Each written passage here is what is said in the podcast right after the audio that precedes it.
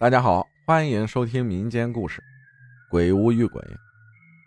在二零二二年二月份的时候，我和几个朋友出去玩，我们就找了一家附近的密室，在美团上口碑也很不错，我们就选择了这一家，来到前台，我们把票买好以后，工作人员跟我们讲了一些要求，就把我们领进去了。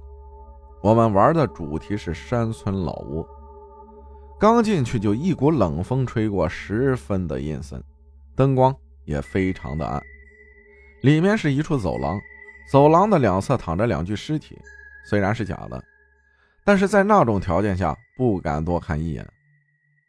本来准备要进入下一个地方的时候，突然地下躺着的一个尸体伸出手抓住了我的脚，把我们都吓了一跳。地下趴着的那个。也不是假的，而是 NPC。我们也就进入了下一个地方。这个地方貌似是个灵堂，灯光也是红色的，给人一种不好的感觉。突然之间，有一个棺材里面突然窜出了一个人，吓得我们都大声的往前跑。由于怕他追上来，我本能的回头看了一眼，就看到在屋子的角落里站着一个女孩。最开始我以为他是 NPC，但是很快发现不对劲儿，他身上有一股诡异的感觉。没等我仔细观察呢，我又被他们拽到了下一个房间里去了。我心里一直在想，那个人是怎么回事？看样子也不像是另外进来玩的顾客，因为只有我们结束了才能等下一轮的人来玩。我把这事跟他们说了。他们都说怎么可能？反正是不相信我的话。正聊着，突然又看见前面又出现了刚才那个女孩。这次真的是把我吓坏了。我给他们指了一下方向，他们还是说没有看见。但是他明明就站在我们前面，怎么可能看不见呢？由于我们要从这些吊死鬼旁边穿过去，里面也有一些 NPC，想抓住我们。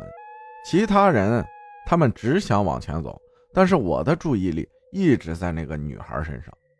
就这样，我们就走到她面前，从她面前经过的时候，那些人还是没有看见，仿佛就只有我能看见一样，而且一直在注视着我们。